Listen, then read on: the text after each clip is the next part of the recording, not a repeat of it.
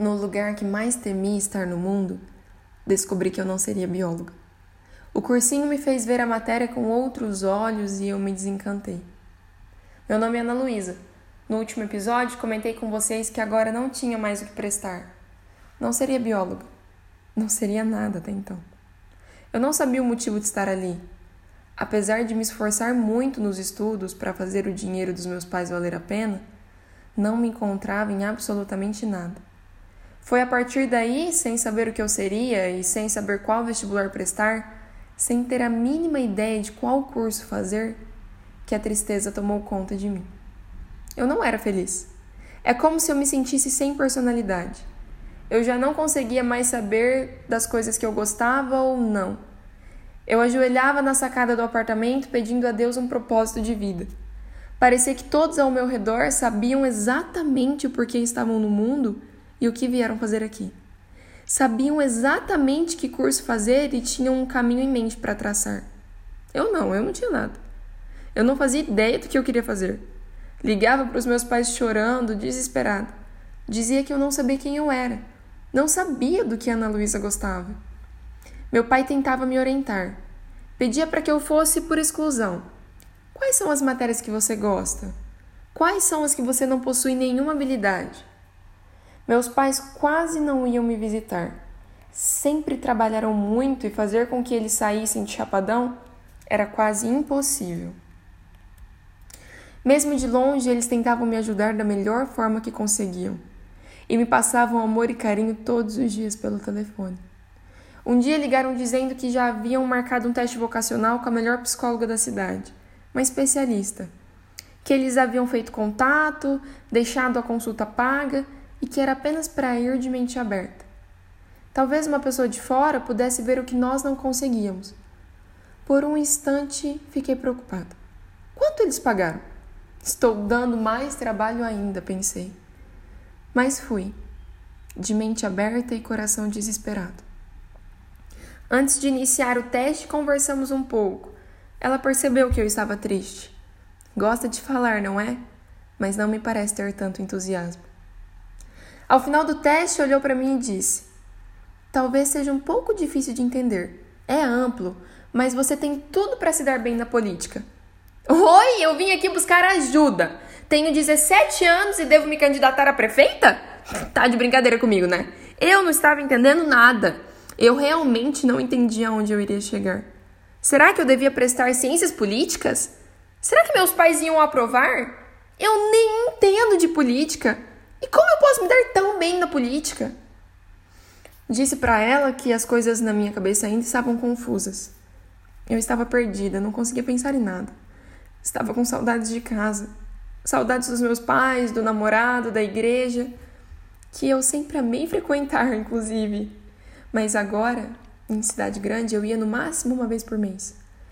Eu sentia tanta falta de Chapadão que comecei a ver Campo Grande com outros olhos. Era uma cidade egoísta, de pessoas falsas. Não tinha nada ali que me agradava. Eu podia ir na pizzaria mais cara da cidade, comer a pizza mais renomada que existisse, que para mim nada se comparava à pizza de Chapadão. Eu podia tomar o gelato mais desejado de Campo Grande do estado, mas para mim era horrível. Eu só queria mesmo sorvete italiano no cascão que tinha no meu interior. Eu digo que comecei a ficar paranoia. Eu olhava para as calçadas e por instantes via as rachaduras das calçadas de Chapadão. Sim, eu tenho toda a cidade decorada na mente. Todos os dias ligava para os meus pais dizendo que eu tinha uma doença. Eu sentia re... os sintomas reais. Eu não conseguia controlar a minha cabeça a ponto de pensar que eu estava saudável e que não era nada. A psicóloga ligou para os meus pais para dizer o resultado do teste. Também disse que eu estava precisando de terapias e que viu em meu olhar uma menina triste e desanimada. Meus pais, sem pensar, concordaram com as terapias.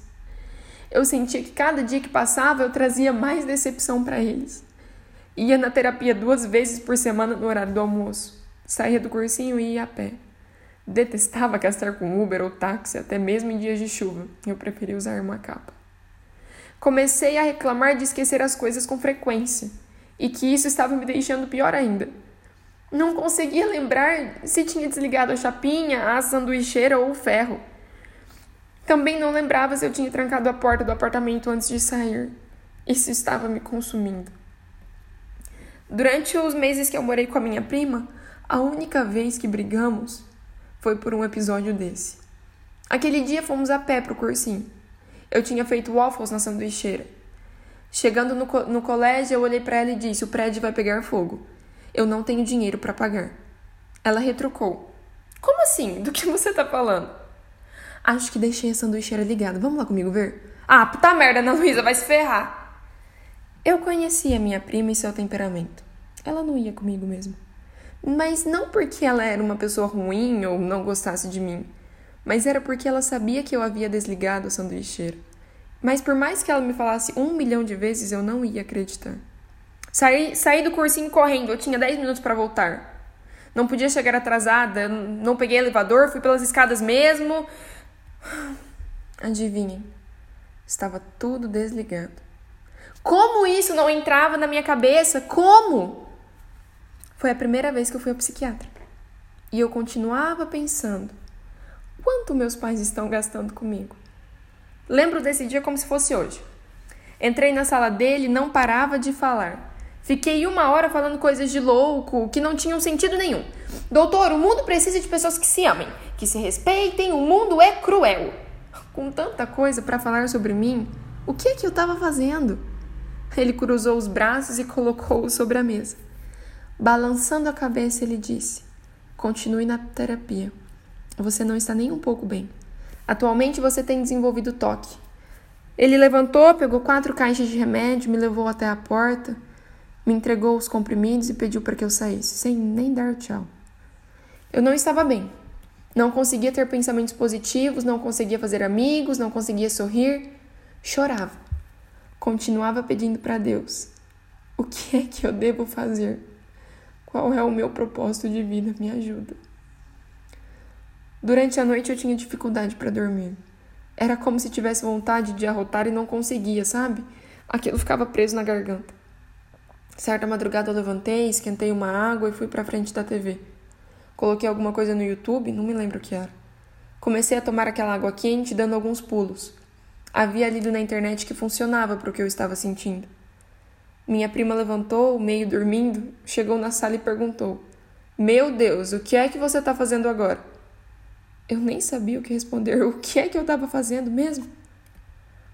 Ela sentou por alguns instantes no sofá, ficou me olhando. Sem falar nada, ela voltou a deitar. Eu não me senti bem. O que era tudo isso que eu estava sentindo e vivendo? Era mesmo necessário? Eu precisava dessa vida. Como conseguir sair de tudo isso e voltar a ser uma pessoa feliz e normal? Todos os dias, quando acordava, a primeira coisa que fazia era contar as minhas pintas no corpo. O que aconteceria se uma nova nascesse? Meu Deus. Ana Luísa, o que era tudo isso? No próximo episódio, os dias de cursinho vão acabar, porque as coisas não estavam indo muito bem. Vou te contar como e porquê acabei voltando para casa. Dessa vez me sentindo ainda mais fracassada. Quem canta os seus males espanta, isso é verdade. Sempre vai ter uma música para te ajudar. E sempre uma para te colocar para baixo. É só saber escolher.